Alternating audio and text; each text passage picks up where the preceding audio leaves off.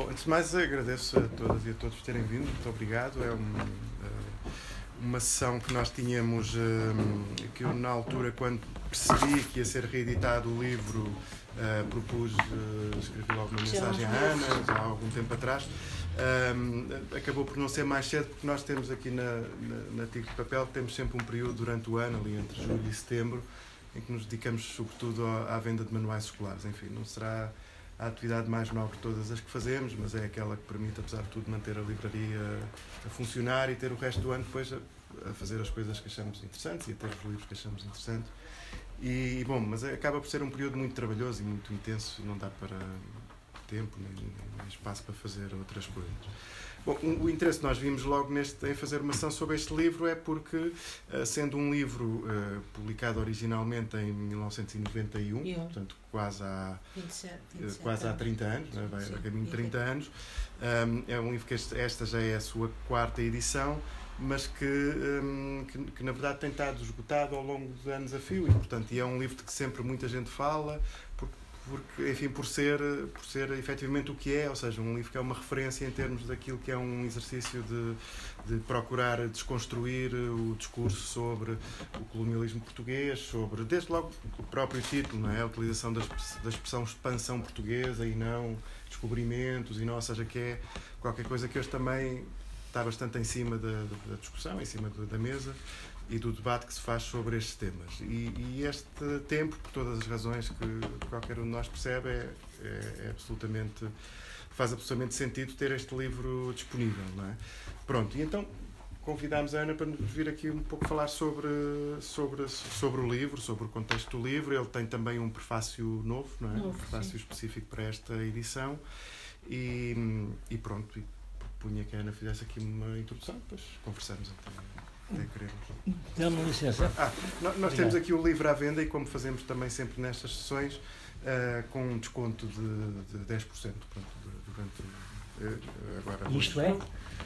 Isto é, o preço base é 15, portanto fica 13,50. Aproveitem agora porque depois já não há desconto.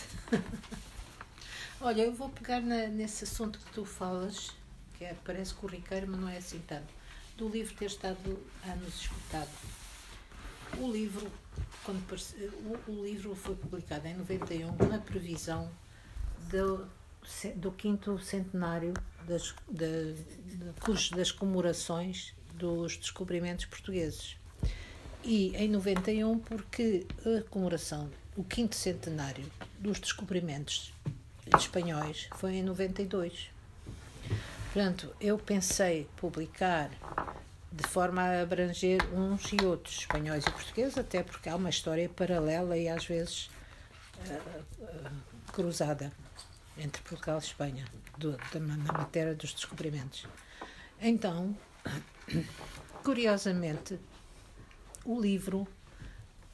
Eu era, era uma autora completamente desconhecida.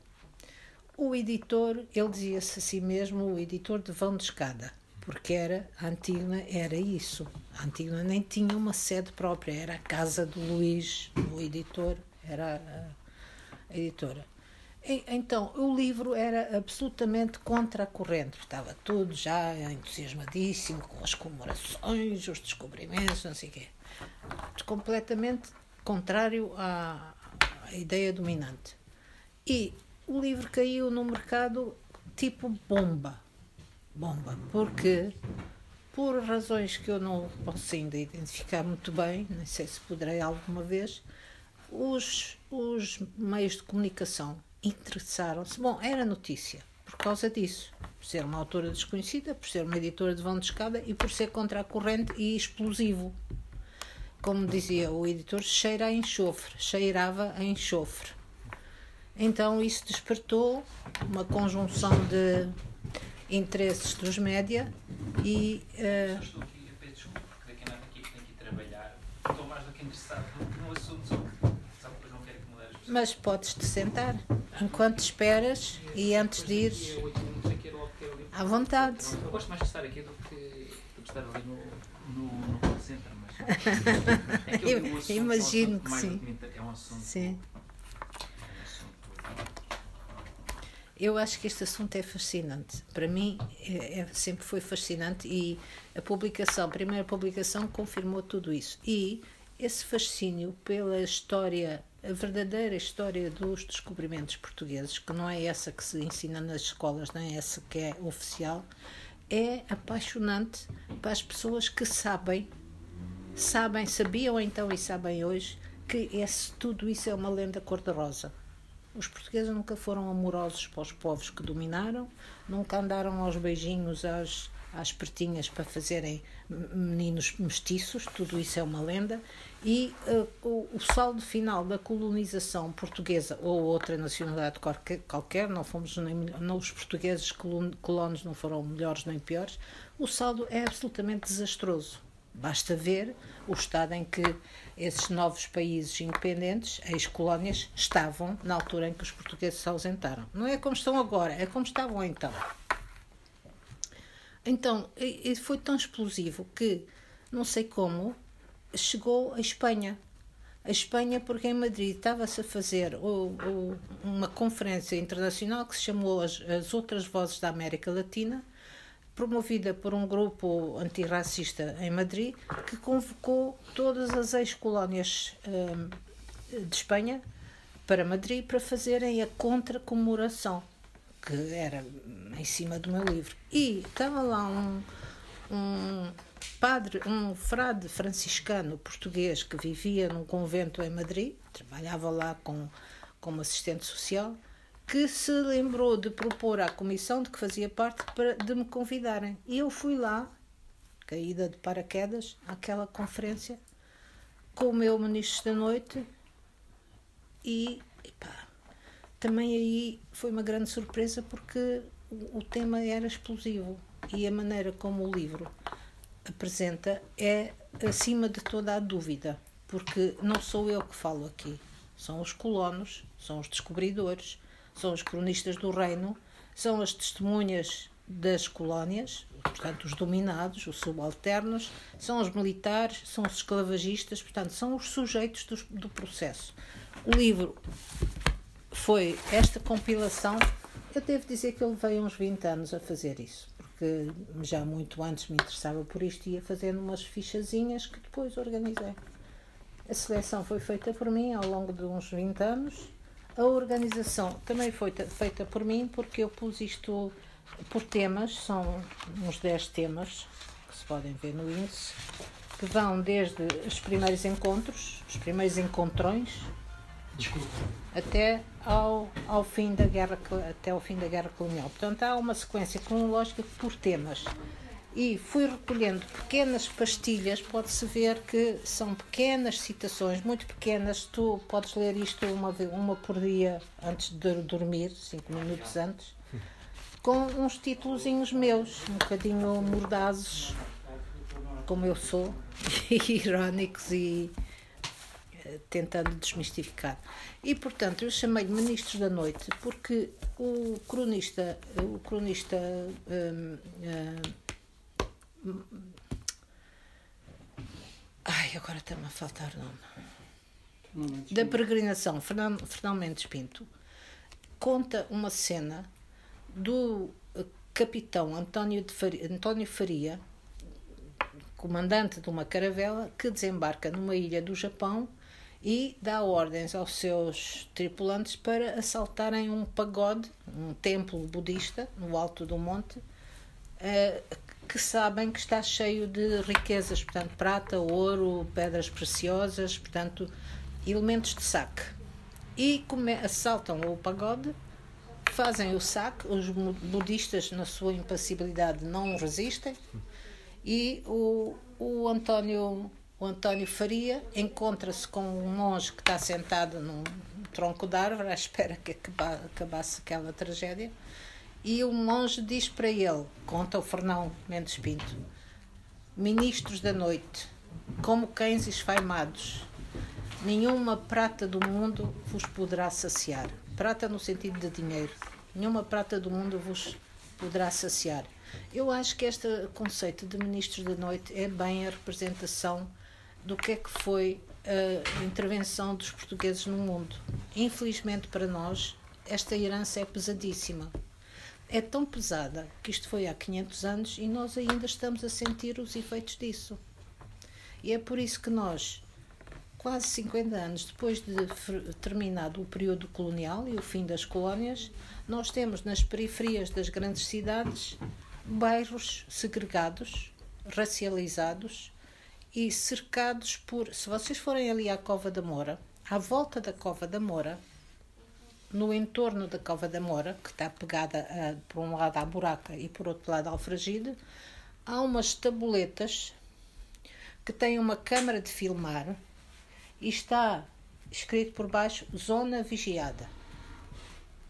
Quer dizer, toda a Cova da Moura está cercada dessa extraterritorialidade. É um conceito jurídico que está consagrado na nossa lei que determina que uh, aquele território não está sujeito às leis da privacidade que existem para os outros todo o resto do território. Portanto, a polícia pode, segundo esta lei, entrar e sair da Cosa da Moura armada, se quiser, de metralhadora, como às vezes faz, e fazer tudo o que lhe apetecer para impor a ordem. É por isso que muitas vezes, agora já não, acho que não acontece tanto, mas há cinco ou seis anos, quando a polícia chegava, havia sempre miúdos na esquina para avisar, aí a polícia. Então as pessoas resguardavam-se. Faziam aquilo que queriam fazer para se protegerem da polícia. E os miúdos atiravam pedras à polícia. O que era obviamente para a polícia uma grande provocação. Os miúdos à pedrada à polícia não pode ser. Então, um, eu mesmo se passa com a Jamaica, o Jamaica, o bairro Jamaica, o bairro Bela Vista, o bairro de, aquele ali de, do Laranjeiro, não sei como é que se chama. Bom, há uma série de bairros, a Mosgueira antigamente, que agora é a Mosgueira em, em prédio, há uma série de prédios que são uh, habitados, por, uh, territórios habitados por portugueses, porque estas pessoas já são a segunda e terceira e quarta geração, que são de nacionalidade portuguesa, a maior parte deles nascidos em Portugal, que alguns não são legalizados como portugueses, porque não podem provar a sua ascendência portuguesa, portuguesa de sangue. Quer dizer, se o pai e a mãe forem negros, eles não podem ser portugueses, porque não têm uma ascendência portuguesa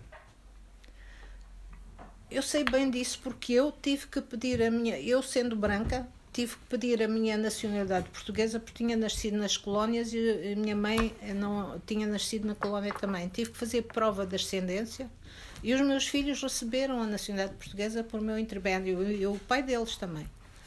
Essa lei continua em vigor, vigor o chamado jus sanguine, o direito de sangue. Então, uh, o racismo português, a segregação da colonização, está transposta para os nossos dias democráticos. Nós vivemos em democracia há 50 anos. No entanto, há toda essa canga. Estou a falar do jurídico, mas posso falar do social, do político, do tudo.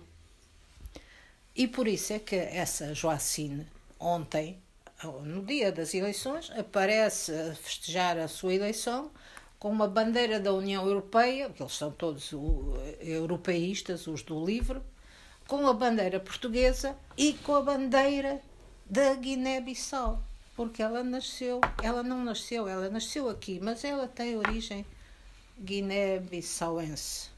Epá, já está aí a correr uma petição a pedir aos tribunais que declarem ilegal a eleição da Joacine, porque ela não foi ela, foi os apoiantes dela, havia várias pessoas de origem guineense, apareceram a festejar com a bandeira da Guiné-Bissau.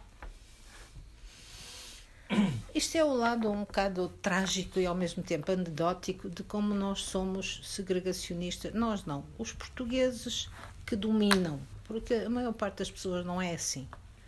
A maior parte das pessoas sabe perfeitamente que as colónias existiram para enriquecer uma elite porque não conheço nenhum soldado da guerra colonial, nenhum uh, antigo morador dos colonatos de Angola e Moçambique que tenha ficado rico com as colónias.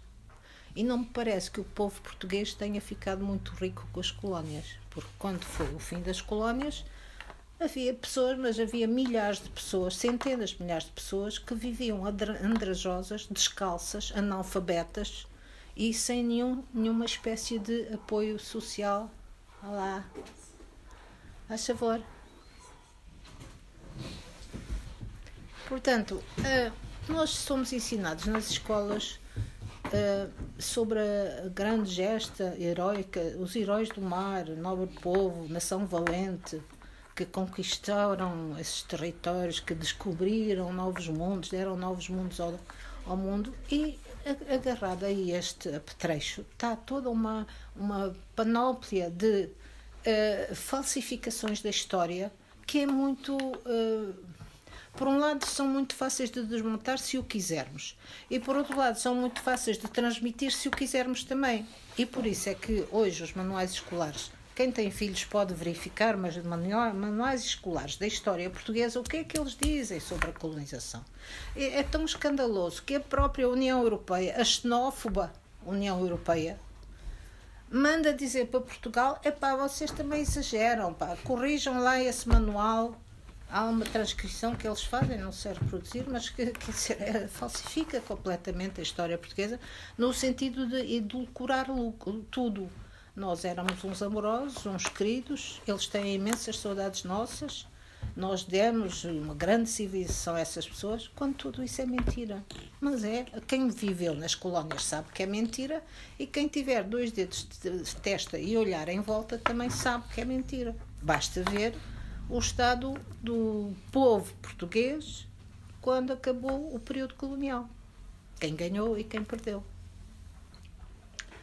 Então, uh, eu faço este prefácio, eu chamei-lhe eu chamei-lhe algo irritado.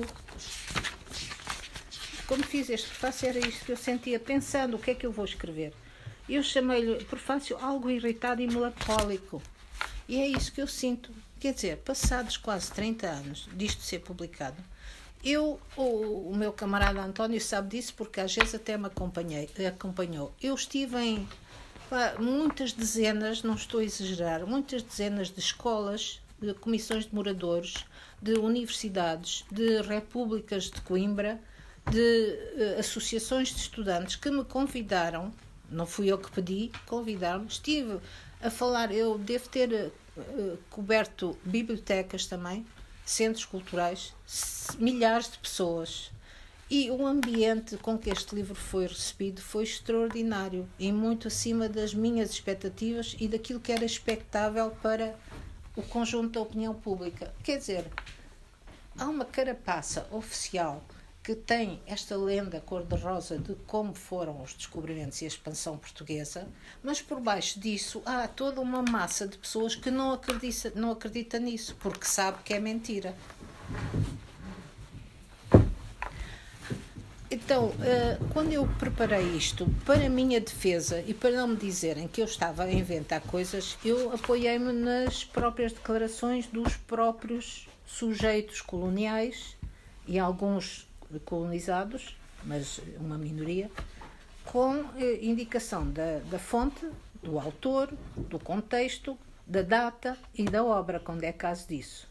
E eh, acrescentei algumas fotografias algumas das quais eh, são muito difíceis de encontrar porque há uma censura também sobre a imagem, uma censura que às vezes até não é muito deliberada, mas existe uma censura ideológica. Os portugueses não gostam de se ver refletidos nesta história negra que foi a da expansão. Ninguém, ninguém gosta, eu não gosto, vocês não gostam, e, e eu acho que essa herança uh, negra que nós trazemos da história, esta, por exemplo, é uma fotografia de origem brasileira, que é muito raro encontrar. Por acaso agora está muito divulgada porque até foi o António Acheu que encontrou isto. Isto é um escravo que a quem foi aplicado uma espécie de saimo de deve ser alumínio ou coisa assim para ele não comer terra. Era uma forma de suicídio. Comiam terra e acabavam por morrer. Portanto, este homem também tem uma gargantilha, que é outra punição, uh, para não para o seu senhor não perder essa mão de obra que, que comprou, uh, impediu-o de se suicidar e, portanto, punham-lhe este saimo para ele não cometer. Epá, só esta ideia é horrenda.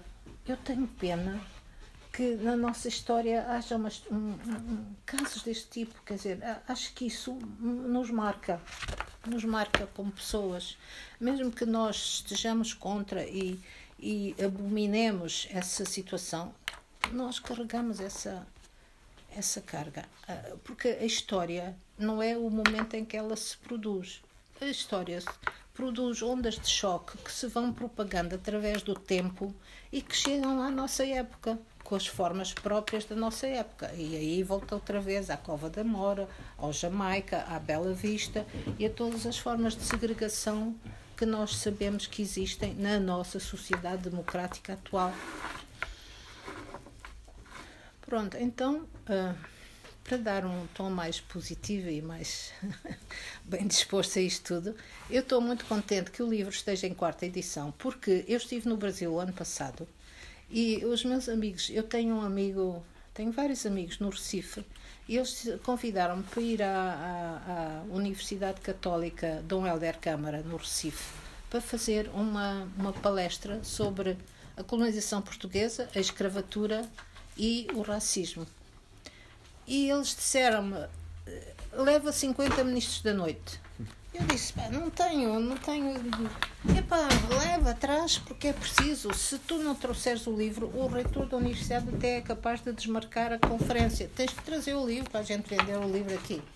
Então falei com o editor, colaboradora dele, e Pamela, anda para aqui, anda aqui. Está aqui dois lugares, anda, senta aqui. Mas eu posso para e ela disse, epá, não, não temos, não temos, não temos, não temos nenhum livro, não sei E eu disse, então, mas se não tem, isso está esgotado há tantos anos que está esgotado. Ele está na net uh, em venda de alfarrabista a 25 euros cada, um exemplar, 25 euros. Ele custou 6 ou 7 quando foi publicada a primeira edição.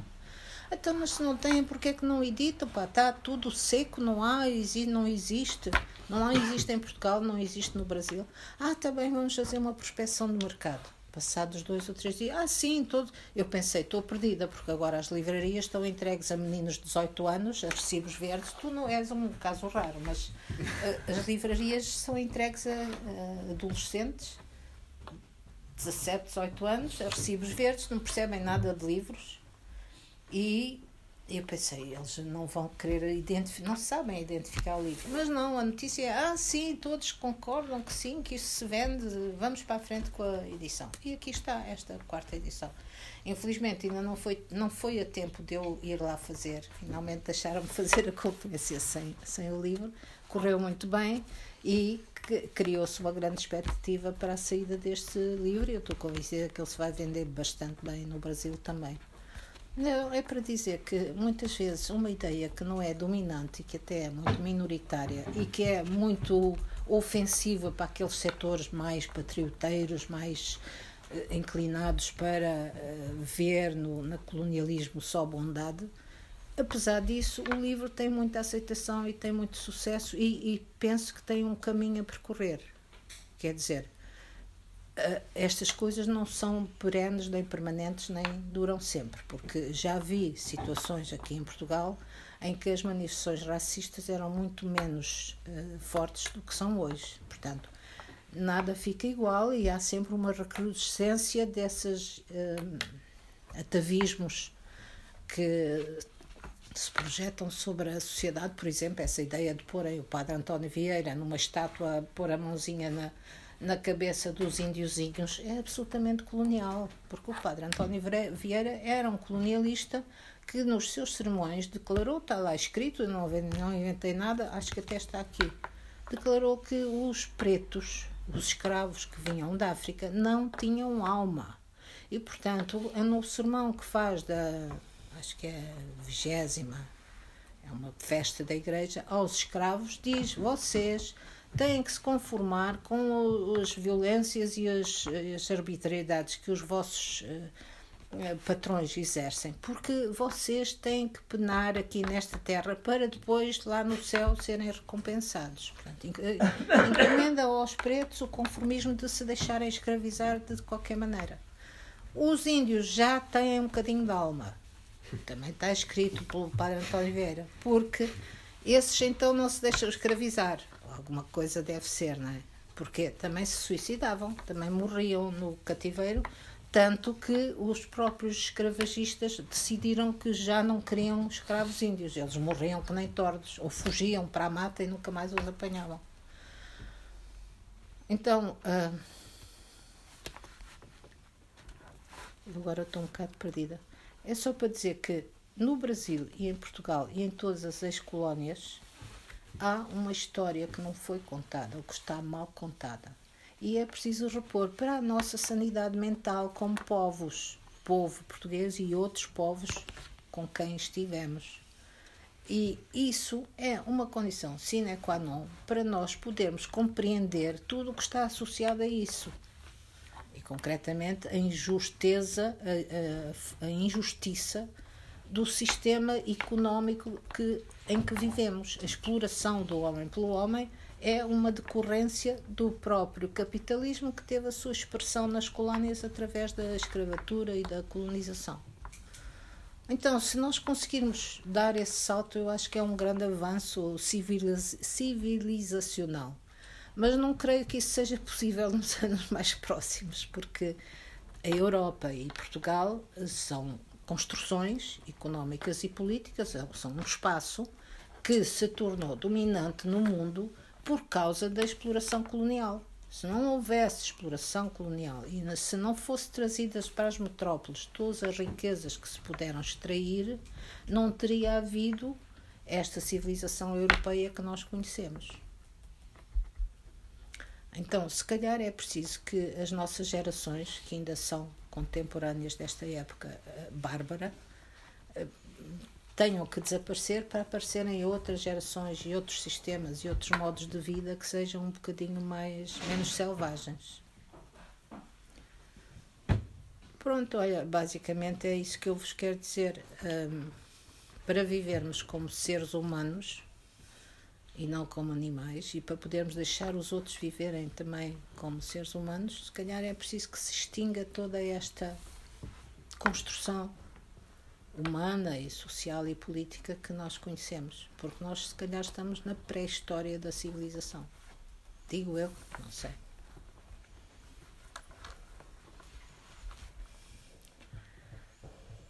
Olha, eu não quero dizer mais nada porque eu gostava era de vos ouvir, sobretudo aqueles que não concordam comigo ou aquelas, para podermos estabelecer alguma, algum debate.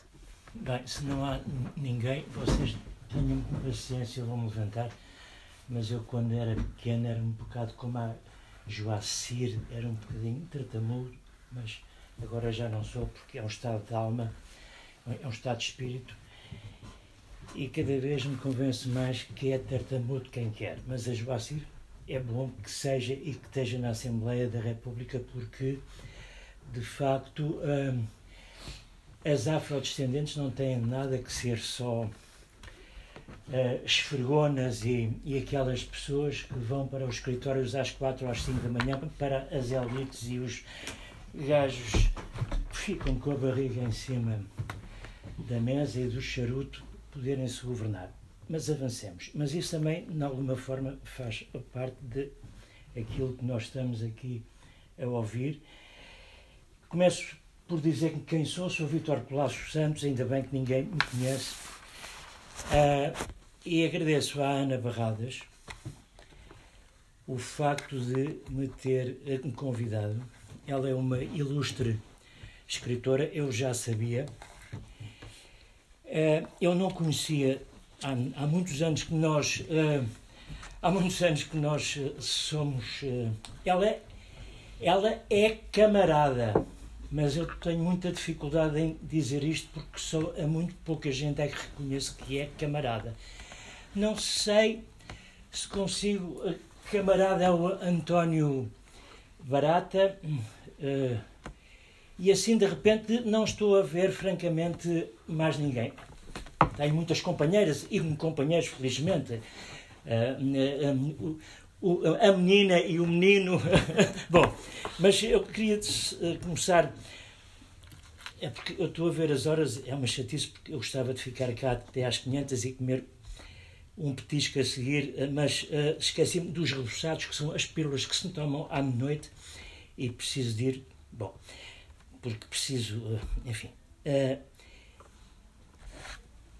eu começava por dizer o seguinte: uh, há uma grande auréola de, de, de, afinal, de, de, de elevação que não condiz com a realidade sobre o Padre António Vieira. Eu conheço os sermões de o Padre António Vieira e só, e só os conheço através de a tinta cor-de-rosa. Falando até com gente, enfim, eu sei que o Miguel Real é real, é, é, é monárquico, mas enfim, escreveu alguma coisa sobre o padre António Vieira, enfim, e, e outros. Uh, estou agora a falar sobre o, o, o, Miguel Real, porque ouvi muitas vezes na Antena 2 a falar com o Luís Caetano. Mas há outros, há, há enfim, há. E desconhecia completamente esta situação, o que uh, agradeço. Isto é, é, uma coisa miserável, não é? O que ele fez. Mas também não admira, porque uh, a Igreja, a religião das igrejas assentam no poder do medo, não é?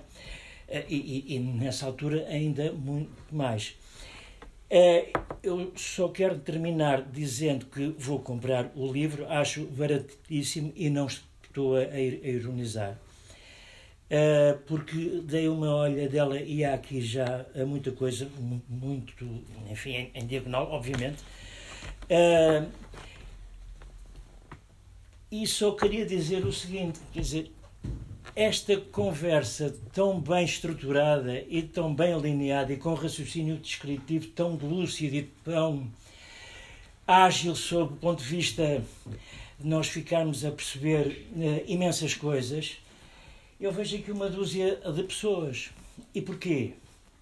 Bom, nós temos também que colocar essa questão, não é? Portanto, uh, uh, e eu tinha mais a dizer, mas vou-me eh, sentar. Uma salva de palmas para a Ana Bernardes.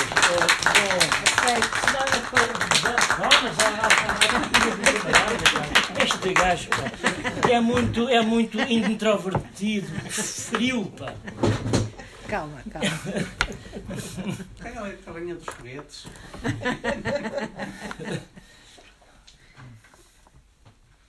Olha, eu queria dizer umas coisas. Eu acho que, uma primeira coisa, eu acho que uma coisa que é de lamentar é esta edição ter suprimido o prefácio. O, o prefácio, o prefácio, o prefácio que vinha na primeira edição. Uh, porque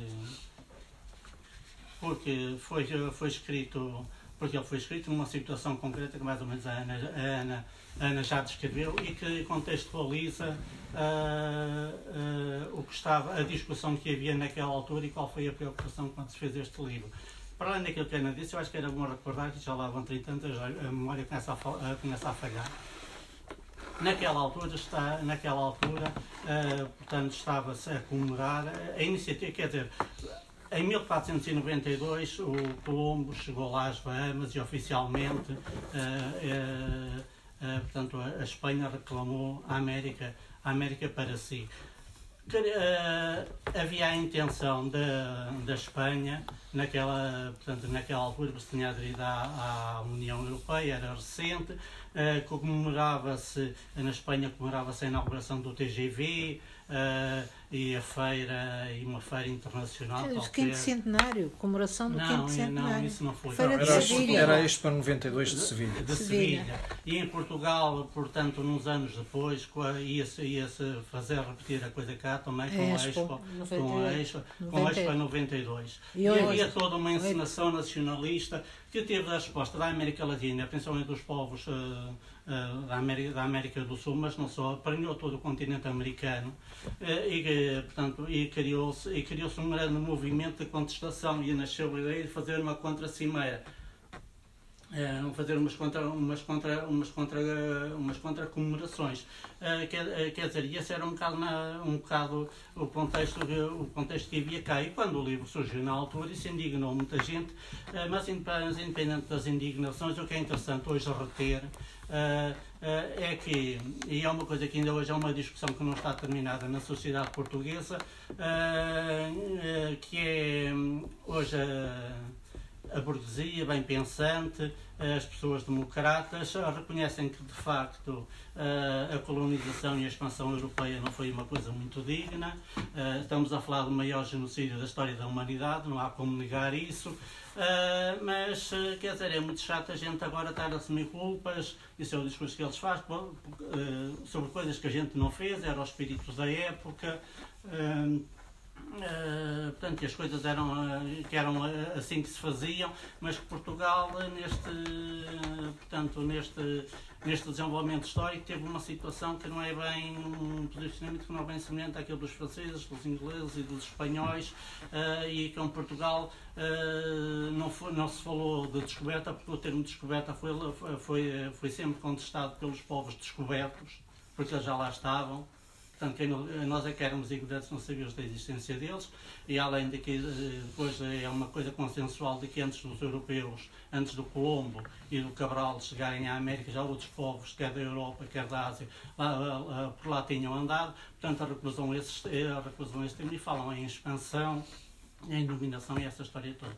E então criou-se, para contrariar esse termo, falava-se, portanto, não, não houve isso, houve um encontro de culturas Uh, portanto, em que os portugueses foram, um, uh, devido à sua facilidade, à sua tendência natural para se dar bem com os outros povos, essa história toda, para se miscigenar, e, portanto, a coisa foi mais suave uh, com os portugueses. E essa foi uma discussão que, que esteve presente nessa altura e que ainda hoje continua, e que na altura criou muita indignação. Lembro-me Mário Soares, publicamente a pronunciar-se, lembro aquele plano que escreveu, já nem os nomes deles, mas eram figurões que, de, de colunistas, que, pessoas uh, uh, consideradas importantes e que formavam opinião na altura, muito indignados, o Miguel Sousa Tavares, uh, por exemplo, indignados com este denegarir de, do passado histórico português e da, e da, e da, e da particularidade do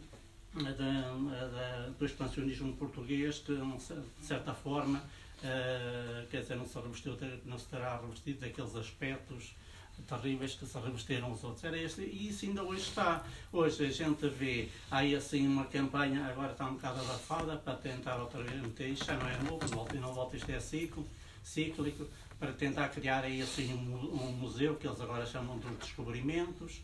Uh, quer, quer dizer, há toda a reintrodução de uma visão nos manuais escolares, essa história toda de. Uh, quer dizer, a ocultação, a ocultação faz mais não é por mostrar, mas por não falar. Por exemplo, a guerra colonial está ausente dos manuais escolares, ninguém fala disso, não existe. Uh, como o Estado Novo, quer dizer, quer dizer, toda aquela. Quer dizer, há aspectos da nossa história que, uh, que se prefere. Que se prefere, que se prefere ignorar, faz quando é que eles não existiram e depois existem assim umas coisas de vez em quando uh, faz assim umas festas uh, da lusofonia convida-se assim os artistas para animar as coisas e, quer dizer, é um bocado este espírito. E, e, e, isso, isso é uma coisa que existia naquela altura. Naquela altura houve mas foi uma discussão que esteve presente para aí durante um ano e tal, dois anos. Discutia-se isso e havia posições inflamadas e havia grandes discussões mesmo na rua por causa disso, portanto, porque existia naquela altura também uma coisa, criou-se um movimento que era o movimento anti eh, era o MAR, um movimento anti movimento antirracista, antinacionalista e anticolonialista. E agarrando até muito daquilo que é listado no livro, fez uma exposição e a gente expunha aquilo, aquilo na rua. E isso é discussões bastante violentas, muitas vezes a beirar a, a violência mesmo a sério. Uh, polícias lá, porque isso mexe, mexe, muito, mexe muito com, com, com uma certa ideia que se tem de que os portugueses têm de si próprio, que, que é bastante dominante. Uh, quer, dizer, essa, quer dizer, essa discussão que está, que está, quer dizer, que está na sociedade portuguesa que não, quer dizer, que, que nunca foi resolvida, é um problema que está em aberto. De vez em quando, quando se fala nisso, eh, quer dizer, é, é sintomático, por exemplo, este ano ou no ano passado, nos últimos dois anos tem aparecido, principalmente, principalmente com pessoas orientadas das colónias, principalmente estou-me a lembrar de duas mulheres que tem feito estudos sobre, uh, sobre, sobre, sobre, a colonização, sobre o colonialismo, sobre o racismo em Portugal. E, quer dizer, e, e, vão ao arrepio daquilo que é a ideia dominante. E tenho visto comentários na imprensa, na imprensa, no público e em outras publicações, uh, vozes uh, que passam já, já não é só o discordar das ideias que lá estão, mas entra já na, na categoria do, do insulto, do denegrir a pessoa, do desvalorizá-la, da chincalhá-la, porque ela supostamente agora já não é ao serviço do Moscou, mas já andará assim ao serviço, não sabe muito bem o quê. E essa é uma coisa que é, dizer, é uma realidade e acho que é, quer dizer, é um, é um, quer dizer, é um, te, é um tema tabu quando se fala nisso as coisas, as, as, as coisas azedam e depois tem estes reflexos que a gente viu, quer dizer, é isso que se passa nos bairros, que se passa a atuação, a atuação policial em muitos sítios, a forma, a forma como uh, quer dizer, coisas tão simples, quer dizer, um negro, quem não é só negro, qualquer um eh, os negros não têm, não têm exclusivo disto, passa-se com os asiáticos, com brasileiros, com ciganos. Uh, quer dizer, aquele que não é o português típico, uh, quer arranjar casa, quer arranjar emprego, começam a surgir, assim, quer dizer, as pessoas são confrontadas se fala para os imigrantes que não é assim, as dificuldades que eles têm para ter um tratamento, para receberem um, um, tratamento igual a qualquer um de nós, uh, nós tem. Isso é uma realidade e as pessoas negam isto quando foi a repressão, a, a, do, do pessoal da, das Jamaica, fizeram uma munição e a polícia fez uma coisa que desde que, que não. Quer dizer, eu não me lembro, e já vivi na ditadura e vivi depois disso, e foi a primeira vez que eu vi, que, que eu não me lembro, de, nem, nem no tempo da ditadura, a polícia ter usado balas de borracha para manifestantes. E foi usada pela primeira vez contra aquilo, porque eles se atreveram, negros, a manifestar-se daquela maneira e contra a polícia daquela forma, uh, quer dizer, na Avenida da, da, Liberdade em Lisboa. E isso teve bastante apoio de, de certos setores que apoiou a polícia nisso. Houve aí assim uma onda de difamação daquelas pessoas que eram isto, que eram aquilo, que eram não sei o quê, energúmenos, marginais e não sei quantos mais, que vêm para partitude e não sei quantos mais. E isto, quer dizer, esta mensagem passa é preocupante. É preocupante, por exemplo, a eleição daquele fã do Chega. É, quer dizer, se a gente olhar, quer dizer, foram as pessoas mais pobres, por exemplo, no Alentejo, uma zona, uma zona deprimida, em que há bastante miséria, foi onde teve as maiores votações. Eh, as maiores votações. É, quer dizer, isto é preocupante, porque demonstra, demonstra um certo ranço em pessoas menos informadas que este tipo de propaganda de de, comentários que, que, pega, que é fácil, é fácil arranjar um voto expiatório, alguém que a gente possa culpar eh, de todos os males que nos aconteceram, das nossas frustrações. E isso é o que está aí.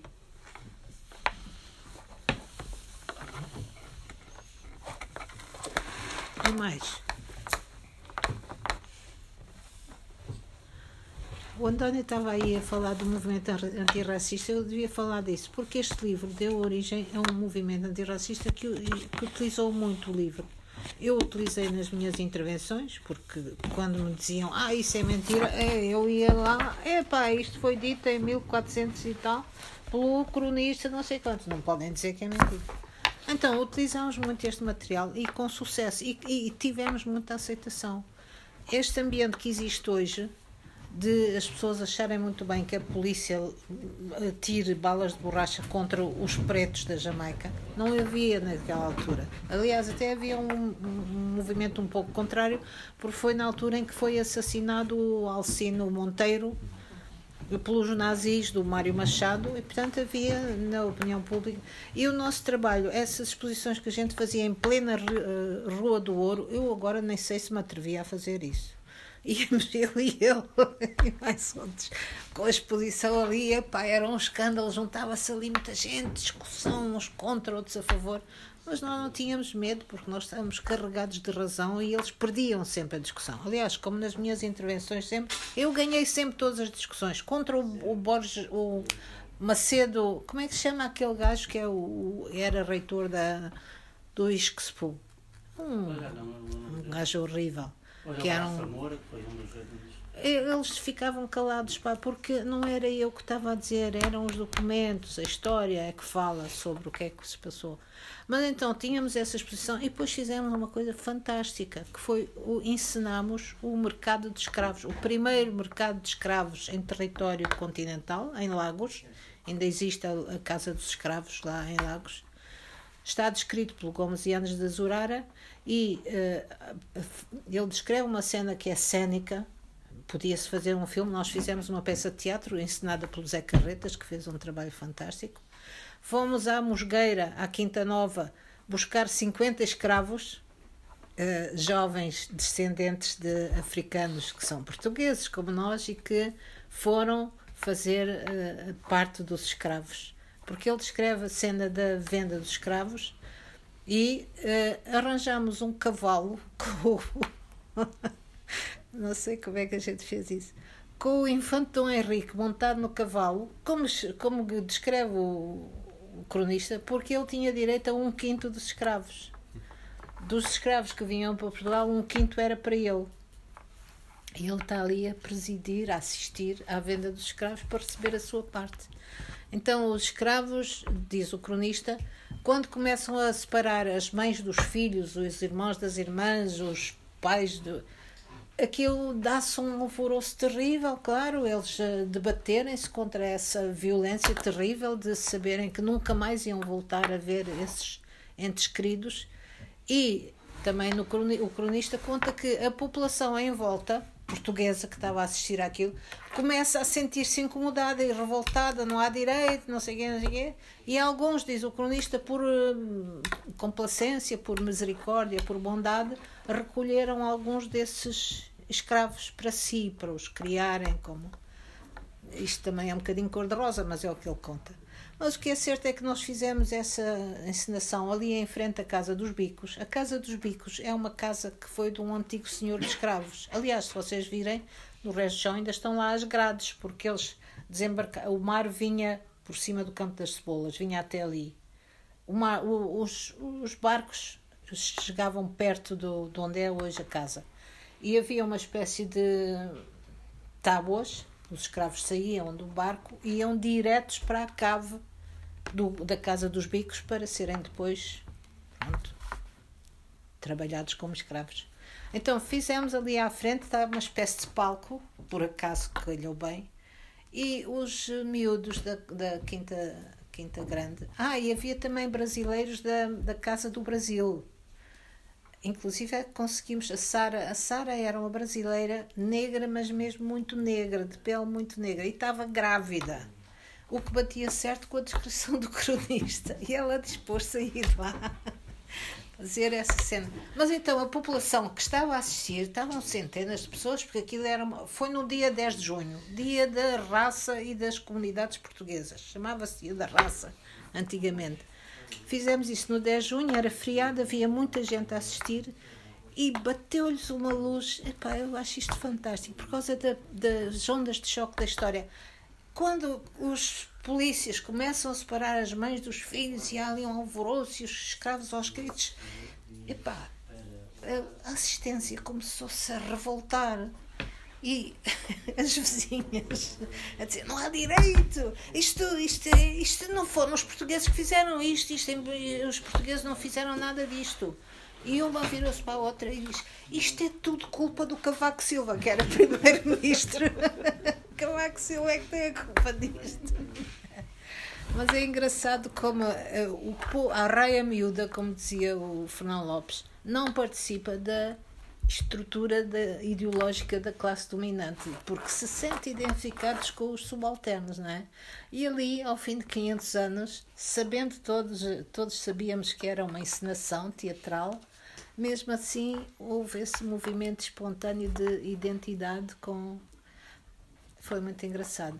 Depois ainda fomos fazer essa peça com um grupo que já não existe, um grupo de teatro de Grândola, que reconstituiu cenicamente, com muita qualidade, a saga dos escravos africanos que foram mandados para as terras do Sado para cultivar o arroz, porque os portugueses, os trabalhadores portugueses, morriam muito com uh, paludismo.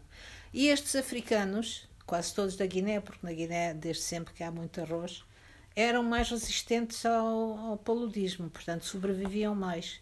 Então houve ali uma grande colonização, ainda hoje se vê os traços eh, fisionómicos dessa zona do Alentejo, ainda há muitas pessoas que são mestiças dessa, dessa origem, até lhes chamam os morenos do Sado, ou os atravessados, atravessados é cruzados mestiços. Então eles fizeram essa cena que reconstitui essa essa escravatura típica dos, das terras do Sado e de como eles viveram e, e nós voltámos a produzir uh, o, o mercado de escravos nessa altura. Então, essa época em que nós estivemos ativos na rua a fazer propaganda contra os descobrimentos e contra o racismo e contra a escravatura foi muito produtiva. Acho que foi muito. São, são coisas da nossa vida que não é para esquecer. E eh, o problema hoje em dia é não haver esse trabalho. Há muitas associações de afrodescendentes, mas nenhuma tem a ousadia de trazer para a opinião pública a parte mais terrível da herança da colonização. E isso é um grande defeito. É uma moderação que não se compreende. O SOS Racismo não faz isso e todas as outras associações de afrodescendentes tra tratam de tudo menos disso. Não tocam nesse assunto. Quer dizer, seguem a lei áurea de silêncio. Essas coisas não se dizem. Não é para aqui chamado. É história. Não, não é história. Está cá hoje. Existe. Está entre nós. Então, uh, tenho muita pena de nós não termos tido. Nós éramos um grupo muito pequeno, sem recursos nenhums. Uh, tenho muita pena de não. Ah, depois o livro, como se vendeu muito depressa, teve duas edições, foi três edições, umas atrás das outras, assim, enrajada, e serviu também para expandir essa ideia. Portanto, era preciso uma equipa, uma brigada de pessoas que continuasse a trabalhar nesta matéria e publicasse mais coisas, mais informação. Havia muita informação nessa altura. Nós tínhamos, tínhamos um boletinzinho, mas esse trabalho devia ter continuado e devia ter uh, prosseguido até aos nossos dias para conter essa onda xenófoba que nós estamos a viver e que está agora representada com a eleição de um gajo que diz que os ciganos deviam ser todos exterminados. Agora é, é, está no Parlamento. No nosso Parlamento português há um gajo que diz isso. Se houvesse um movimento racista atuante, talvez ele não se atrevesse a dizer estas coisas. De que época você, está falando dessa Desde o início da, da expansão não, até. Não, da, dessa encenação, Quando é dessas atividades. Foi nos anos 90, 90 e 98, já foi mais perto, da, mais perto do, do quinto centenário. Anos 90. Nós trabalhámos nessa área durante e não uns anos. notícias, eh, jornais, nem nada? Vieram, vieram, vieram. Até inclusivamente apareceu gente que se fazia passar por uh, jornalistas e gente de televisão e que vieram filmar e que nunca mais apareceram estes filmes. Portanto, estamos convencidos que havia também, a polícia também estava a pensar que estavam aqui uns terroristas, temos que vigiar esta gente. E, portanto, teve muito impacto, na altura teve muito impacto. É muito, muito se pensarmos na nossa dimensão, que era mínima, não é? E por isso é que eu digo. Já agora, circula, circula, não sei se as pessoas mas circula por aí um vídeo feito pelo SS Racismo, uh, em que tem imagens dessa encenação, uh, só que se esqueceram de dizer que, que não foram eles que fizeram. Eles agora reivindicam a autoria dessa coisa, mas é mentira. E foi antes numa coisa, numa notícia que saiu no diário de, de notícias, que eles enganaram-se e atribuíram o diário de Não, eles, SOS Racismo, é que mandaram para o público a notícia e a público, sem averiguar nada. Parte, não sei publicou. Eu sei, uma, sei um coisa, portanto, vinha a SS Racismo, em cena mercado escravo, assim qualquer coisa, e eles publicam isso, e isso na altura havia. Houve um erro, houve um erro lá da, e eles aproveitam isso e. Aliás, o SOS Racismo surge em Portugal, é uma sucursal de França, na sequência do nosso movimento antirracista e acusaram-nos a nós de sermos radicais e extremistas. E, portanto, a linha antirracista do SOS, SOS Racismo é muito mais moderada e não toca neste lado negro da coisa. Depois apareceu, na sequência do SOS Racismo, a Frente Antirracista, que é uma coisa que emana do PCP. Portanto, essas também têm uma abordagem que é quase desconhecida. Eu não conheço nenhum trabalho de massas que eles tenham feito. Devem fazer internamente, não sei. Quando lhes apetece, aparecem como sigla, mas na realidade não tem expressão nenhuma. Só que essas forças políticas que eram diferentes da nossa posição, nós não estávamos em nenhum partido, mas tínhamos uma posição realmente radical e ofensiva quanto à necessidade de fazer a denúncia anticolonial elas surgem no terreno para moderar esta mensagem, para tentar envolver as pessoas de é pá, também não é bem assim, estes tipos são exagerados e não sei o quê, vamos esquecer isso porque nós não temos que carregar a culpa dos nossos antepassados. Não se trata aqui de culpa, nem se trata de responsabilizar ninguém. Mas se vamos por esse caminho, se isso era o espírito da época, escravizar, matar, trucidar, pergunta-se então qual era o espírito da época daquelas pessoas que eram escravizadas, trucidadas e levadas para o outro lado do mundo sem nunca mais voltar. Era o espírito da época, não é? E como é que é? Os que na época denunciaram isso. Quando puderam. Quando puderam. A denúncia. O Las Casas teve, o livro dele teve, teve séculos uh, escondido. Interditado pela Inquisição queria pegar o gancho do que o Antônio é, começou a falar, para lembrar também sobre é, da década de, de 40 para 50 do Salazar ter de fato basicamente contratado uh, Gilberto Freire para falar sobre, sobre Portugal e a constituição da teoria luz tropicalista que disseminou e é presente até os dias de hoje, tanto aqui como no Brasil. Um, se o Brasil hoje ainda é, é, muito racista e nega o seu próprio racismo, muito também tem, tem dessa, dessa tradição de perceber sempre o negro como o miscigenado que foi introduzido de uma forma tranquila na sociedade, o que nós sabemos absolutamente não é verdade. É, acho que no Brasil ainda temos uma força maior de se tentar é, dizer determinadas coisas que aqui em Portugal são muito mais veladas. E acho que o tropicalismo e essa teoria é, se disseminou pelas entranhas da sociedade e está aí até hoje. E, e tem a sanção das, das academias, porque aparecem os doutores a elaborar novas teorias sobre como é maravilhosa a, a tese lusotropa no Brasil e aqui. Mas também ao seu contrário. Há muita gente nas academias que nega isso e que considera o Gilberto Freire um charlatão, como de facto foi, porque ele foi pago pelo Estado Novo para fazer essa campanha de, de simpatia quando nas Nações Unidas estava a ser denunciado o colonialismo português. E tinha havido ele veio aqui em 55 ou 6 e no, em, no ano de 53 tinha havido o grande massacre de bate-pé na, na, em São Tomé e Príncipe em São Tomé, na ilha de São Tomé.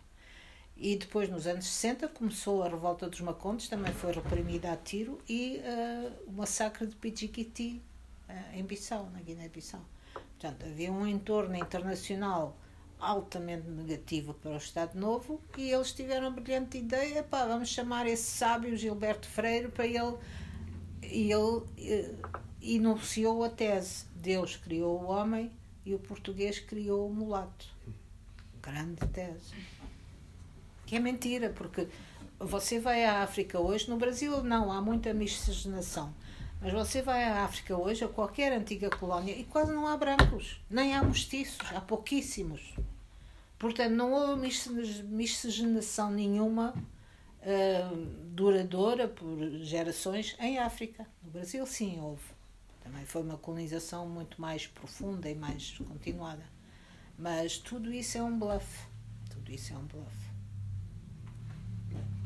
Mas eu, eu acho que é muito importante esta, esta, esta referência pelo, pelo enraizamento dessa ideia justamente do colonialismo português como um colonialismo excepcional, é? ou seja, uma coisa, uma prática de exceção por contraponto a um, a um colonialismo bárbaro e agressivo e destruidor, violento, etc., dos, dos holandeses ou dos franceses ou dos ingleses ou o que seja, ou dos espanhóis. Um, e eu acho que é, apesar de, uh, apesar de facto haver, sobretudo hoje, já bastante investigação, bastante trabalho uh, na academia, quer aqui, quer no Brasil, quer, quer, quer noutros sítios, de facto essa ideia continua absolutamente enraizada, acho eu. E eu não, pelo que me pareceu que tu disseste, não, não sou tão otimista quanto à ideia de que, de que isto são ideias que, estão incrustadas, sobretudo, numa determinada, em determinados estratos sociais mais, mais elevados, ou, ou o que seja, e que, apesar de tudo, se consegue identificar nas classes mais baixas uma, uma capacidade maior de, de identificação com o subalterno, como tu dizias há pouco. Eu, bastante mais pessimista em relação a isto. Acho que, ou seja, acho que um, a, a, ideia do racismo é, um, é, uma ideia estrutural no modo de como se constitui, por exemplo, a ideia de Portugal, a ideia da Portugalidade. É? E, e, e, e, um dos problemas, e um dos problemas, penso eu, é justamente ter -se, uh, ser, ser, continuar a ser hoje muito difícil produzir um discurso que seja capaz de, de unir este, estes vários fragmentos, não seja, é, é um discurso que consiga fazer identificar, por um lado, a ideia de nacionalismo com a ideia de racismo, a ideia de racismo e de nacionalismo com a ideia de, de, de, de sustentáculo do, do capitalismo e da, e, da, e da exploração económica. E, portanto, ou seja, é, é muito fácil, é relativamente fácil ouvir a ideia de que uh, a afirmação a, a afirmação patriótica e nacionalista não é a mesma coisa de, é uma coisa desligada do racismo. O racismo é identificado como qualquer coisa. Por isso é que explica, por exemplo, que o, o tipo do Chega é, é eleito com, uma, com alguns milhares de votos, com, com, uma quantidade bastante. Mas, por exemplo, os tipos do PNR não sejam. Porque os tipos do PNR são vistos como gajos meio trogloditas, são identificados mais vezes com os skinheads, os tipos que andam aí à porrada nas ruas e tal que são vistas, penso eu, por uma grande quantidade de gente como uma coisa bastante diferente de um tipo que diz as verdades, não é? que diz que é capaz de dizer que os ciganos não sei o quê e que a malta anda aí à, à carta dos subsídios, não quer trabalhar e tal. E portanto há um, uma, tem havido, penso eu, sobretudo à esquerda, uma, uma, incapacidade enorme de construir um discurso que seja capaz de unificar, de, de, quer dizer, de construir um discurso que, que unifique justamente todos estes fragmentos. É? é possível às vezes falar sobre cada uma destas coisas sem que elas pareçam ligadas entre si. E eu acho que esse, e, e um, este, este livro parece-me que é um excelente contributo para isso, aliás, justamente porque, porque faz esse exercício de, de, de, de fazer o que tu estás a dizer. Ou seja, não sou eu que estou a dizer isto, eu, eu limitei-me a compilar um conjunto de, de, de, citações, etc., que, que todas juntas entre si mostram uma determinada coisa e, e são capazes de produzir um discurso unificado, geral, etc. E eu acho que essa dificuldade de criar esse discurso é um dos problemas que nós temos, nós temos hoje. Eu estou muito de acordo contigo em que as ideias chauvinistas da classe dominante penetram profundamente nas massas populares. Aliás, o Francisco Martins Rodrigues até tem um texto seminal, não vi nenhum autor fazer isso, dos anos 60, quando começam as guerras coloniais, sobre isso a penetração das ideias chauvinistas entre as classes mais exploradas. Isso é uma realidade histórica que vem do nosso passado colonial. Isso transmite-se, mas em, dialeticamente, em paralelo com isso, existe o seu contrário também. E uh, uh, a atividade antirracista e anticolonial consiste nisso mesmo, é reforçar esse antagonismo e fazer expandir a ideia contrária à ideia dominante.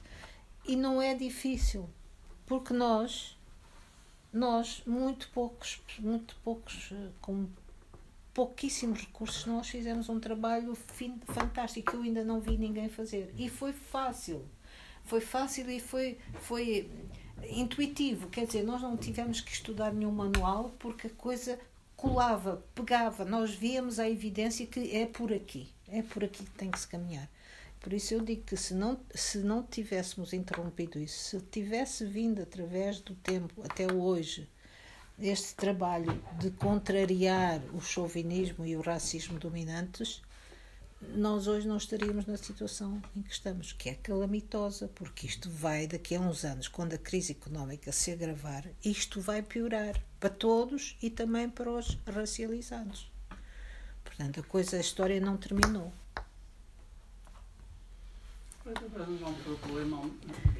um problema. Não, não, não. não. Para não ficar passar batido, como a gente diz lá, primeiro parabenizar a Ana. Boa noite a todos. Sou Francisco Lira, Chico Lira, me conhece como Chico Lira mais. Brasileiro Bom, do Recife, não é? Do Recife, é. E não conheço o livro assim, conheço agora alguma coisa pela apresentação nem conheço tanto Portugal, porque estou aqui há praticamente um ano, passei quatro anos vindo passar um mês aqui com a minha companheira que está fazendo doutorado, mas fazer algumas reflexões de que me lembrou, vou tentar ser rápido, só porque acho que talvez saia um pouco algumas horas do foco, outros não. Primeiro, acho bom saber que o livro incomodou. bom, seria melhor que não incomodasse todo mundo concordasse, mas a gente sabe que não é bem assim. Me lembro, eu vou colocar algumas coisas que me lembrou, porque um, uma, um assunto desse a gente passa um mês aqui conversando, se for o caso. Bom, mas minha, aí eu vou tocar algumas coisas que me veio à mente na hora que ela Ana foi falando, uma praça de Antônio Vieira, me lembrei há dois anos atrás, eu acho foi um grupo aqui, não sei se foi o SOS Racismo, que foi tentar fazer algum tipo de manifestação foi, e foi. os nazistas. Na, está, na estátua. Eu não estava aqui, mas minha esposa colocou e tal. Então é interessante isso. É, algumas coisas que me lembrou, uma é uma imagem, né, na, comemoração dos 500, 500 anos do Brasil, acho que essa imagem correu o mundo, né? um índio ajoelhado no meio de uma monte de gás e a polícia de choque armada até os dentes, apresentando suas armas e a determinação de manter tudo em seu lugar, como diz uma, uma banda de rock lá do Brasil. Mas foi interessante. É, bom, ela é bem representativa, né? Interessante nesse sentido. Eu acho que representa muito do que é o colonialismo e que, de certa forma, como ela colocou a elite brasileira, ela não difere muito disso. Uh, e me lembrei de Gilberto Freire. Casa Grande Senzala, que foi da década de 30. Ele não veio aqui de graça construir uma teoria, ele construiu essa teoria na década de 30, né? E, bom, e teve muita força.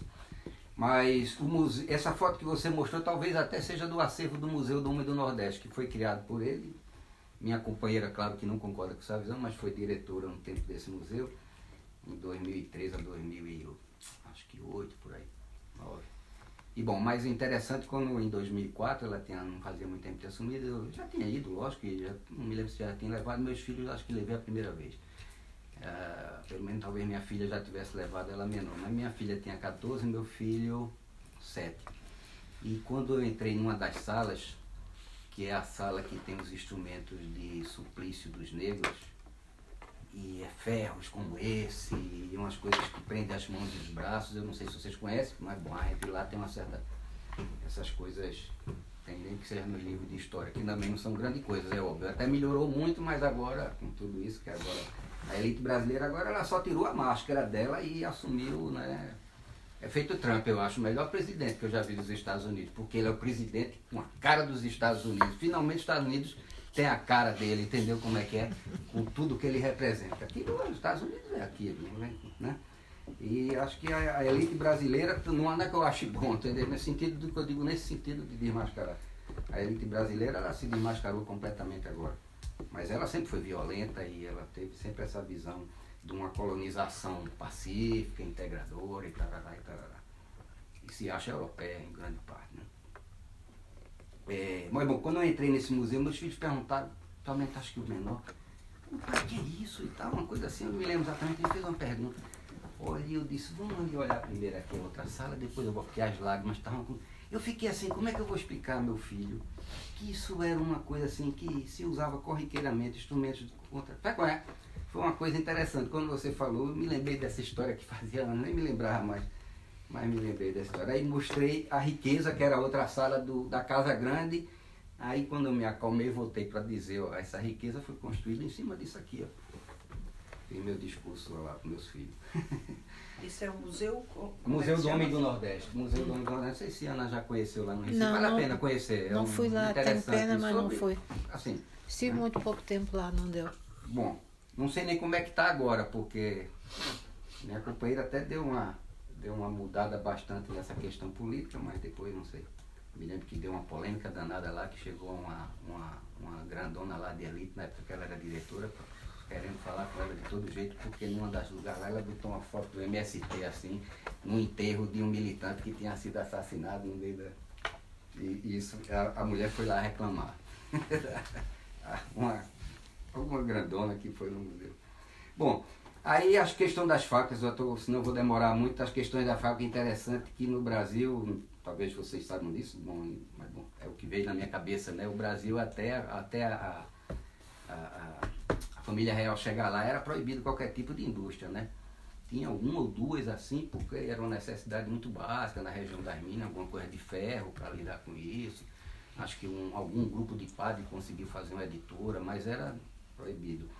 Mas bem mais recente em, em, Moçambique, pelo que eu sei, também não sei se eu estou correto historicamente, mas foi o que eu soube na época que. Foi na época que eu comecei a militar na minha vida com 16 anos, 76, mas disseram que os portugueses deixaram uma fábrica em Moçambique, que era uma fábrica de cerveja para os soldados tomar. Não sei se é verdade, mas. É verdade, é. Né? Não era para os soldados, é para a população é branca. Para a população em geral, mas brancos. era assim, um pouco de. Mas era. Bom, mas aí numa coisa mais profunda me lembra que isso foi um dos primeiros grandes passos e tem um lado grandioso, é, em todas, sem julgamento, que é um grande passo da expansão capitalista e da acumulação primitiva que foi dado.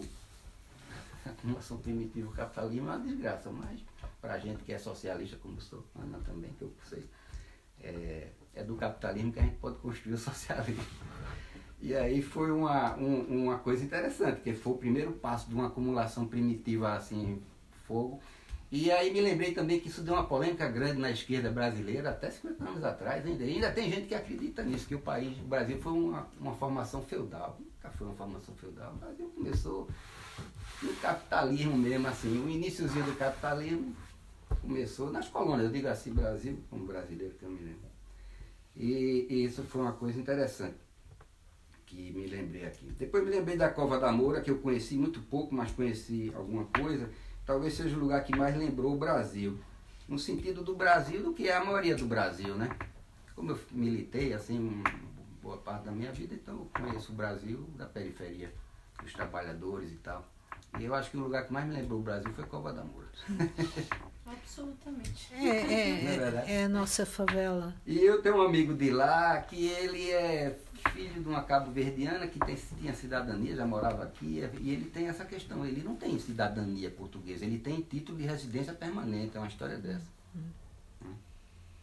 Depois eu me lembrei de um livro que eu li aqui, de um inglês, sobre o terremoto de 755. E é bem interessante, o cara não é nenhum esquerdista, ele trata a história do, a partir de um relato de um inglês que viveu e escreveu, estava aqui na época do tema mas o, que eu queria me lembrar e que me lembro é como ele fala da riqueza que chegava das colônias e particularmente do Brasil e que era usada para construir convento, palácios e igrejas suntuosíssimas e o povo português vivia numa miséria, a maioria do povo, a ponto de um inglês capitalista que estava aqui e descreveu aquilo, descrever isso, a situação da miséria do povo português versus uma riqueza imensa que chegava e que às vezes não, não parava nem no porto aqui, já ia do navio que chegava do Brasil para o navio da Inglaterra. E aí a Inglaterra fez a Revolução Industrial e, o, e Portugal ficou fazendo conventos e, e, até meu pai, que é um cara católico, assim, mas é um cara de esquerda, ele falou disso. Portugal. Ele gostou de Pombal. Ele leu o livro, foi ele que me deu o livro, ele leu o livro e me deu. Aí pior que eu vim lendo no avião esse livro, aí quando eu cheguei aqui disse a minha mulher, como é que tu vem para Lisboa e vim logo lendo um livro sobre terremoto? De vez em quando com medo aqui. Mas bom, então essa elite da brasileira e portuguesa, que eu já avisei, que é a mesma visão colonial. E essa coisa do, da, da questão aqui em Portugal é, é, interessante assim, porque existe uma coisa assim meio difícil disso, até em setores mais progressistas. Não todos, claro, mas minha esposa faz doutorado em museologia social aqui. Então, quando uma negra brasileira apresentou uma tese e ela parece que foi muito incisiva, é, algumas pessoas mesmo assim, aquela, oh, eu concordo, mas pô, peraí, não é bem assim. Sei lá, ficaram meio incomodadas, assim, foi uma coisa. Mas ela também foi muito assim, é, ela colocou dados concretos, essas coisas que você coloca. E não todos os. Claro, muitos professores, pelo contrário, defendendo, mas alguns que mesmo que tenham posições meio progressistas e tal, segundo minha companheira, ficaram meio incomodados. Portugal, talvez, eu digo isso como um cara que me considero português, eu considero português, coreano, extraterrestre, eu sou internacionalista, não tenho parte e tenho todas. Se tiver extraterrestre, eu também sou, sou cidadão da galáxia. Mas às vezes, por ser pequeno, essa coisa de um cantinho da Europa, ele às vezes, eu, bom, também não sei, não conheço os outros países tanto, porque conheço de passagem alguns países aqui, Espanha, França, Itália mas às vezes, eu digo assim, um cidadão médio português, ele tem um pouco essa coisa do pequeno Portugal, então aquela glória do descobrimento, que foi uma epopeia, sem dúvida, foi um negócio grandioso nesse sentido assim de né, histórico, não vou dizer a, o preço que se pagou, alguma coisa com certeza tem que estar tá aí, ou um bocado de coisa, diga assim nesse sentido, mas bom. E bom, e é isso. E para finalmente, quando você falou do nacionalismo, é sem dúvida, né? O nacionalismo é uma arma que a, que a, a, a classe dominante usa em todo canto para abafar as contradições principais que está dentro dela, né? Então ela joga a contradição pro, procura pro, pro outro lado, né? Joga ali pro outro lado do muro, porque dentro do muro aqui a gente tem que se unir todo mundo, porque do outro lado do muro aqui está o perigo. Bom, era isso aí umas ideias assim que me despertou o livro. E claro que quero comprar é com autógrafo. O autógrafo acho que não tem desconto. Não, é? não, não tem. Com autógrafo pagas mais. Sem problema. Vale a pena. É, primeiro pedir desculpa porque eu cheguei um pouco atrasada e perdi a apresentação porque eu percebi. Mas comentar algumas coisas. Meu nome é Marília, eu sou, sou jornalista e sou estudante de doutorado em antropologia no Esquitério. Eu não sou do lado da história. Mas a minha pesquisa tem a ver tem a ver com a atualidade da assim, como, como que ainda se vive é, o colonialismo em, especificamente em Lisboa hoje, né? E obviamente passa pelo racismo e pronto. É, queria comentar uma coisa que você falou. Eu não sou tão otimista a respeito do se, se os movimentos tivessem é, mantido críticas mais severas. É, eu acho que a, a eleição de, de, um, de uma pessoa de, de direita, de extrema direita, que é, isso ia chegar aqui em algum momento, né? Vai, eu imagino que vai chegar mais ainda, mas está acontecendo em vários lugares. No Brasil tem um movimento super combativo é, e, e, antigo e fizemos avanços e tudo. Temos hoje um presidente na extrema-direita. Então, eu não sei se se deve muito à qualidade do, do, né, do enfim, do, dos movimentos de, de, de resistência. Uh, e pronto. E eu, por outro lado, eu tenho. Estou começando um projeto com algumas amigas aqui, que é um projeto de produção de conteúdo e, enfim, produção de eventos e coisas que discutam ah, essa atualidade do colonialismo em Portugal, né? E histórico também, com uma amiga que é historiadora. E chama Desencobrimentos, que é justamente a ideia de trazer para a agenda é, essa discussão. E, enfim, quando você falou que as pessoas não não tem discutido isso, não tem trazido isso. Pelo menos temos um, essa intenção de começar a fazer. E seria muito bom conhecer o, na, é, o, que, o que já foi produzido nesse sentido. Por isso que eu fiquei na, na curiosidade de, de saber quando se passou essa, esses eventos que, que você relatou.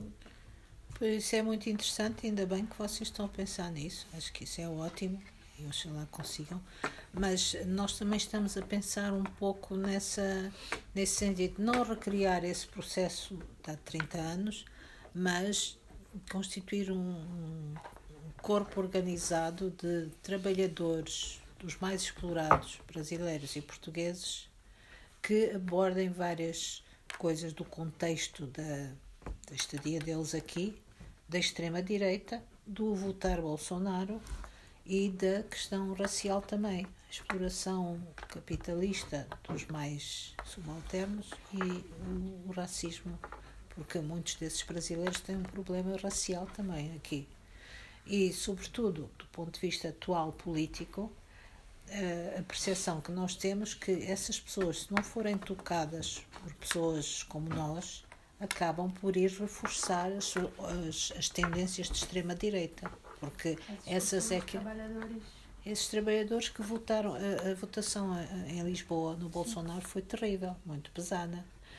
E essas pessoas votaram por desconhecimento, por ignorância, por seja o que for, não foi por convicção de extrema direita, Normalmente esses movimentos não, não se criam assim por grande consciência política.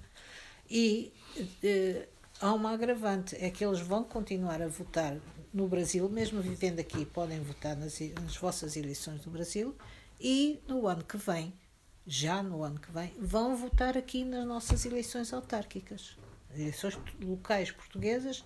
Todos os brasileiros que estejam legalizados podem votar para eleger os seus representantes locais. Portanto, se nós não tocamos nessa massa e ela vai influenciar o voto nas autarquias locais, então a perspectiva pode ser desastrosa, porque elas vão, se não havendo trabalho nosso, eles vão reforçar a votação de extrema-direita.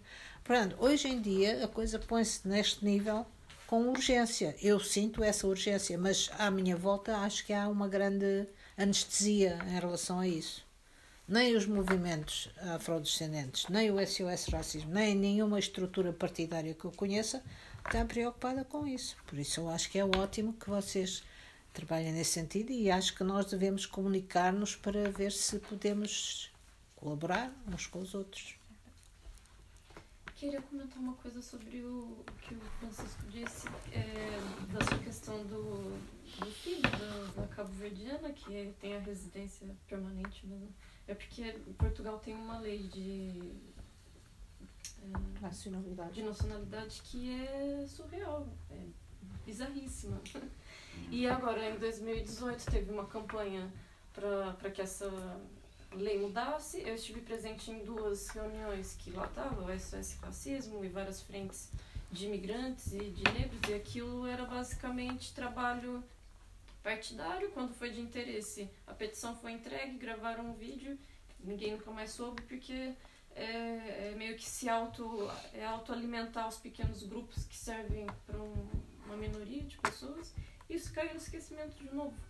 Ah, portanto, é, é, isso vai de encontro à minha, minha discordância contigo, porque acho que se nós estamos passando por uma volta da extrema-direita hoje, é justamente pela falta de trabalho de verdade da esquerda é, pós-Segunda Guerra é, e principalmente depois da dita do fim da Guerra Fria. Se de fato temos esse problema hoje, é porque não consegui. No Brasil, então, isso muito mais. A esquerda se, se mantém ainda nos núcleos que ela já vence. É a universidade, uh, é a pequena elite que discute esquerda ou que, e que não consegue, não quer é, reconhecer, isso é um, problem, um problema estrutural, que ela tem que dialogar com o trabalhador, com o operário, com fazer um, um, trabalho que seja de fato de base fora do seu do seu estado de conforto, senão o que nós temos hoje, o que tivemos, assistimos hoje no Brasil, é, de fato são pessoas que não são instruídas ou que vi, instruídas, eu digo politicamente, e que vivem numa uh, numa repressão e num consumo tão grande da vida delas próprias, enquanto trabalhadoras consumidas pelo sistema capitalista, que é justamente pela esquerda não conseguir atingir essas pessoas. É, eu, eu entendo o que você está falando, mas acho que estamos falando de coisas diferentes. Assim, tem, um, é, tem uma esquerda classe média, é, eu sou do Rio de Janeiro, é, que que, que eu identifico com a tua crítica, mas também tem um movimento que está fora dessa esquerda, que eu trabalhei muito em favela no Rio, então tem o movimento negro, tem o movimento favelado, tem movimentos muito mais combativos que essa esquerda, que estão nas bases e que, que enfim, que não, não, não conseguiram é, conter. Assim, nas favelas também a votação do Bolsonaro foi muito, muito grande e do Whittle, que é o governador do Rio de Janeiro, que, enfim. Sim, porque no Rio é o problema trágico. de fato é estruturante. É, é o racismo e, é muito grande. Pronto. E é, é, eu, é, essa coisa da responsabilidade da esquerda, é, eu consigo ver isso de, de, de, certa forma, mas eu vejo mais pela ignorância da esquerda, assim, porque, por exemplo, no Rio de Janeiro, uh, a esquerda, até o governador atual, Whittle, que não sei se vocês conhecem, mas eu não consigo nem descrever, uhum. que defende que tem que dar tiro na cabeça, isso, tiro na cabecinha das pessoas nas favelas para matar. Ele já saiu em helicóptero dando tiro. É. E ninguém sabia quem era essa pessoa, nem da esquerda, até ele ser eleito, até, até né, as pesquisas que indicavam que ele ia ser eleito. Assim, até o primeiro turno das eleições. Então era tipo. é, é, é também uma rede de, ligada à religião e tudo que é geralmente ignorante, não lida com isso. Né? Mas, sabe, tem várias camadas, assim, eu acho que responsabilizar só a esquerda.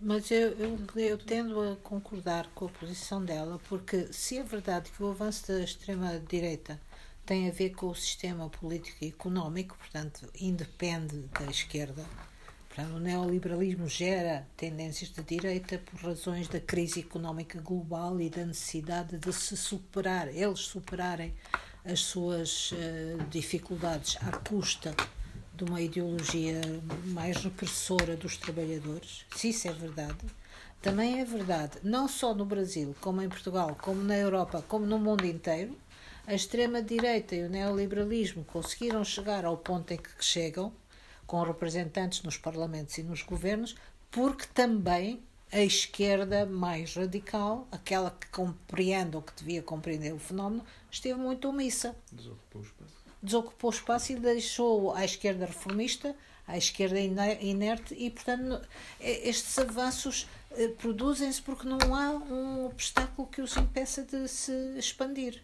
E, portanto, aí há uma responsabilidade, digamos, pelo menos ética, dessa esquerda que se intitula eh, dona da compreensão do fenómeno, mas que não, não age sobre ele. Eu acho que ela nisso tem muita mas razão. Eu acho que assim não é, não é necessariamente contraditório. Sim, sim, eu acho que disseram, isto é, não é contraditório. Não uma é, coisa é, é um eclipse uh, da, da esquerda dita tradicional, a incapacidade de ocupar o terreno, de construir um discurso de facto quer dizer que, que um discurso que seja um, um contra-discurso, digamos assim, uh, e, e, que tenha justamente essa prática de ligação direta, de, de, de, trabalho na base, etc. Isso não é contraditório com o facto de, terem, de, de emergirem na base movimentos. Aquele exemplo que há pouco referiste da, da manifestação na, na Avenida da Liberdade é um exemplo seja, pela primeira vez, pela primeira vez, acho eu, pela primeira vez. Uma, uma, uma manifestação de jovens negros do subúrbio eh, tomam a, a, principal avenida da o cidade. coração da cidade. E isso em si mesmo é que foi. Isso em si mesmo é que despoltou uma, uma reação absolutamente violenta e descabelada da polícia. Mas ao uh, mesmo tempo despoltou um cortejo de dirigentes da burguesia, desde o próprio Primeiro-Ministro até o Presidente da República, até o Santana Lopes, fazerem procissão de visita ao Jamaica. Quer dizer, a, a, ação foi Mas eu ia, espontânea. Até, eu ia até chegar ao outro lado, que é a, a forma como a, a, incapacidade que a esquerda tem de lidar, mesmo com esse fenómeno, mesmo com o fenómeno desse género, é absolutamente gritante. É. A forma como a esquerda reagiu ao que aconteceu na Jamaica é, é, é uma, é, é uma vergonha, nem sei dizer isto maneira, é uma vergonha, quer dizer, é uma coisa inacreditável. E, portanto, ou seja, acho que as duas coisas existem. Agora, eu acho que há sempre um problema, que era o que eu referi há pouco, que é um, é, imposs é impossível jogar nesta, nesta disputa se, nos se mantivermos essa lógica de fragmentação, se, se nos colocarmos nesse terreno da fragmentação do discurso, que é sempre muito, vantaj, muito desvantajosa para quem, para quem assume posições de, de esquerda, emancipatórias, transformadores, o que é que seja. É sempre muito difícil, é sempre muito mais difícil responder ao tipo do Chega que manda uma boca a dizer que os ciganos vivem todos à custa dos subsídios se uma pessoa se colocar nesse terreno uh, da, da, quer dizer, se, se, se, a resposta for à letra e se não for a partir de um discurso que se, que se construa, que se liga as coisas, etc., e que, e que fale diretamente às pessoas. E, e, e isso acho que acho que as, a, a esquerda desapareceu daí, quer dizer, que pessoas. A esquerda, quer dizer, a esquerda em geral, há várias esquerdas, como é evidente. Mas eu acho que esta questão quer dizer, uma, quer dizer, quer dizer, a omissão da esquerda, porque a gente hoje vive, vive uns tempos, hoje a gente vive uns tempos em que, em que, eh, em que as sociedades tentam, cada vez que fossem ricos e força maior. Nunca os ricos foram tão ricos e nunca os pobres foram tantos e tão pobres. Quer dizer, isto, é, quer dizer, isto passa-se na Europa e passa-se ainda com mais, com mais agudeza na, eh, na, América, na América do Sul, uh, na América do Sul, em África, na Ásia, e o que a gente vê é que é que é, quer dizer, este, quer dizer, este processo de, de polarização desta forma, portanto, com, extrema, uh, com, com, com a pobreza a tornar-se cada vez mais, mais negra e mais massiva e os ricos cada vez mais ricos e mais poderosos, quer dizer, há meia dúzia, meia dúzia de fulanos têm, têm a riqueza de, de, mais de metade do mundo, coisas, quer dizer, coisas completamente absurdas, uma grandeza que nem, que nem se consegue, que se consegue conceber. Uh, quer dizer, é acompanhado, tá, em cima disto existe também uma experiência, uma experiência que estes povos viveram, que a gente tem que. Porque no pós-guerra, após a guerra, houve uma grande vaga em que a esquerda, em termos gerais, foi dominante, desde a social-democracia a uma série de experiências em Portugal, por exemplo, em Portugal, os 25 de Abril, as dominações, a importância que os partidos comunistas tiveram até, até, até, até, aos, anos, até, aos anos, até aos anos 70, a guerra do Vietnã, as guerras, as guerras da libertação, por todo, uh, criou um sentimento, e eu sou dessa geração, um sentimento também nos anos 70, eu estava convencido que a revolução era uma questão de ah, mais, mais dia, menos dia, mais ano, menos ano, ela vai acontecer. Uh, e, e, com, e, e, portanto, e, com, e, e a aqui começa com a Thatcher, começa com, com o Rickard, e que impõe uma, uh, portanto, em que impõe uma outra visão liberal, neoliberal, de extremar, de enfrentar diretamente o comunismo e uh, apontar o eixo do mal, com a aliança da Igreja Católica, aquele Papa que, que agora é santo, eh, foi um aliado bastante importante nisso, uh, portanto, na, portanto, na minagem do, de, portanto, no aproveitamento que ele fez no, nos países de leste, tiveram um grande contributo para a derrocada portanto, das burguesias, uh, das burguesias das burguesias de leste. Quer dizer, e depois disso houve também em países, e o Brasil é um caso típico disso, também a experiência de uma nova vaga, de uma esquerda que se pretendia reformar aquela outra esquerda que faliu nos anos 70, que era, o PT, mais recentemente uh, o socialismo do século XXI. Quer dizer, e as pessoas que em determinada altura fizeram, quer dizer, até acreditaram nisso, uh, apostaram muito nisso, e, e, passado 10, 20 anos, o balanço que elas fazem é que aqueles planos são iguais aos outros, são tão corruptos como os outros, fizeram tanta merda como os outros, uh, com, liaram-se com, com os capitalistas como os, como os outros, e hoje as pessoas olham à sua volta e quer dizer, não tem nada, não tem nenhuma alternativa. Quer dizer, antes disto, antes disto, antes de, nos anos 50, 60, 70 e até mesmo em parte dos 80, havia um modelo, um comunismo, podia ser a cubana, a chinesa, a soviética ou qualquer outra coisa qualquer. Mas as pessoas, quer dizer, havia ali uma alternativa ao capitalismo. Hoje há um, hoje há um vazio completamente total. Uh, hoje não há nada, não há nada. Uh, o que, e, e, o problema está em que a esquerda, aquela esquerda que, que hoje se diz antiga petista revolucionária, recusa-se, recusa-se, este é que é o tema, recusa-se a enfrentar esse problema. Fala em socialismo, mas é incapaz de fazer uma crítica de, uh, portanto, à, à, União Soviética, porque, porque é que as revoluções, não tem, não há, quer dizer, não tem explicação para isso, porque é que as revoluções que se fizeram na China, na Rússia, na, em Cuba, porque é que elas faliram. A única explicação que dessem é que se não fosse aquele, se fosse o outro, se, se o Lenin não tivesse morrido, se o Trotsky não tivesse isto, se o Stalin não tivesse aquilo, se Mao, em vez de ir para a esquerda, fosse para a direita, quer dizer, explicações quer dizer, eh, quer dizer, em que eh, explicam a história através de um indivíduo e não através dos movimentos de massas das classes sociais em luta. E, eh, quer dizer, eu acho que o problema, que o problema é esse, que a esquerda vive hoje num pantanal, a gente vê, quer dizer, vê, quer dizer, Hoje, muita dessa esquerda é um bocado confrangedor, como depois a União Soviética era aquilo, não sei o quê, mas Cuba, como se a assume que fosse, quer dizer, aquilo algum socialismo, deixas de pensar porque porque, porque, porque eles estão sob cerco, eh, porque eles são obrigados a reprimir, enfim, é assim, mas as pessoas lá não, têm, não existem os, os, os, níveis de criminalidade que existem no México, ou no Brasil, ou na Colômbia, ou não sei o quê, não há não há gente a morrer pelas esquinas como acontece, como acontece em África e na América do Sul. Quer dizer, como se isso fosse uma explicação, eh, quer dizer, não, sei, não se preocupem em pensar que classe, que classe é que reprime e reprime quem. Não, não, não, quer dizer, esta clã, quer dizer, isto, isto não, não é colocado, metem isto em termos de, uh, de, Existem ali assim uns planos que querem denegrir aquilo, existem uns dirigentes que cometem erros, quer dizer, e anda-se neste pantanal. E eu acho que, eu acho que enquanto isto, isto for assim, ou, ou a esquerda consegue resolver este problema e se consegue reconstruir, ou então não há saída nenhuma. E não é, quer dizer, não é, é para a humanidade, quer dizer, é, é isto que está, quer dizer, quer dizer, é isto que está em risco.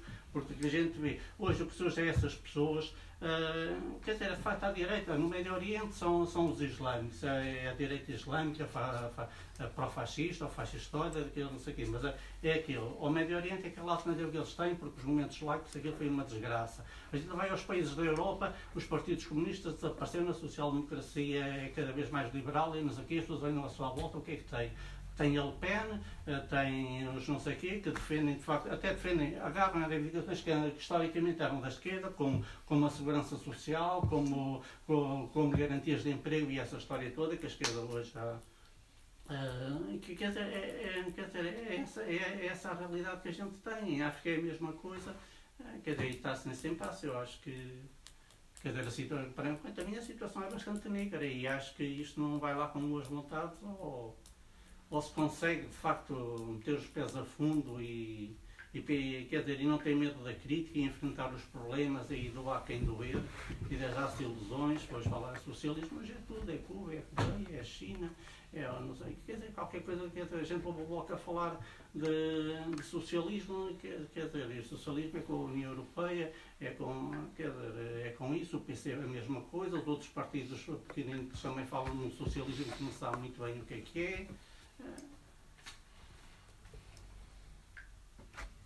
Bolsonaro foi eleito no Brasil dizendo que o PT era comunista. Você quer mais isso do que é, o esvaziamento do conceito, do que é ser uma esquerda? Ou aqui agora a imprensa brasileira está vendendo nos últimos dias que Portugal é socialista, porque elegeu um, um partido socialista. Não só a imprensa, né? Não só a imprensa, assim, que pareceu de sim, é amigos brasileiros é, dizendo sim, sim. O Bush, o, Bush, o Bush, este está lá. Não, Trump, o, Trump. O Trump também disse que na Europa, que na Europa é tudo comunista assim, e socialista e não sei o quê. E querem dar cabo aquilo, aquelas bacuradas. Pronto, mas mas quer dizer, numa camada, que é uma camada para muitas deles operários, trabalhadores, é proletariado mesmo, quer dizer, que estão na merda, têm a sua vida quer dizer, cada vez pior, é empobrecer, desemprego, pensões de merda, subsídios de, de, desemprego que existem quando não existem, sistemas de saúde que se não tens dinheiro vai-te lixar. Uh, quer dizer, e, aparece ali um charlatão, diz algumas coisas que são verdades, que apontar, que é como o Hitler fez nos anos 30, aponta o dedo aos gatos, aos poderosos, aos ricos, aos não sei o quê, aqueles cabrões é que são não sei o quê. E quer dizer, isto é verdade. Não é?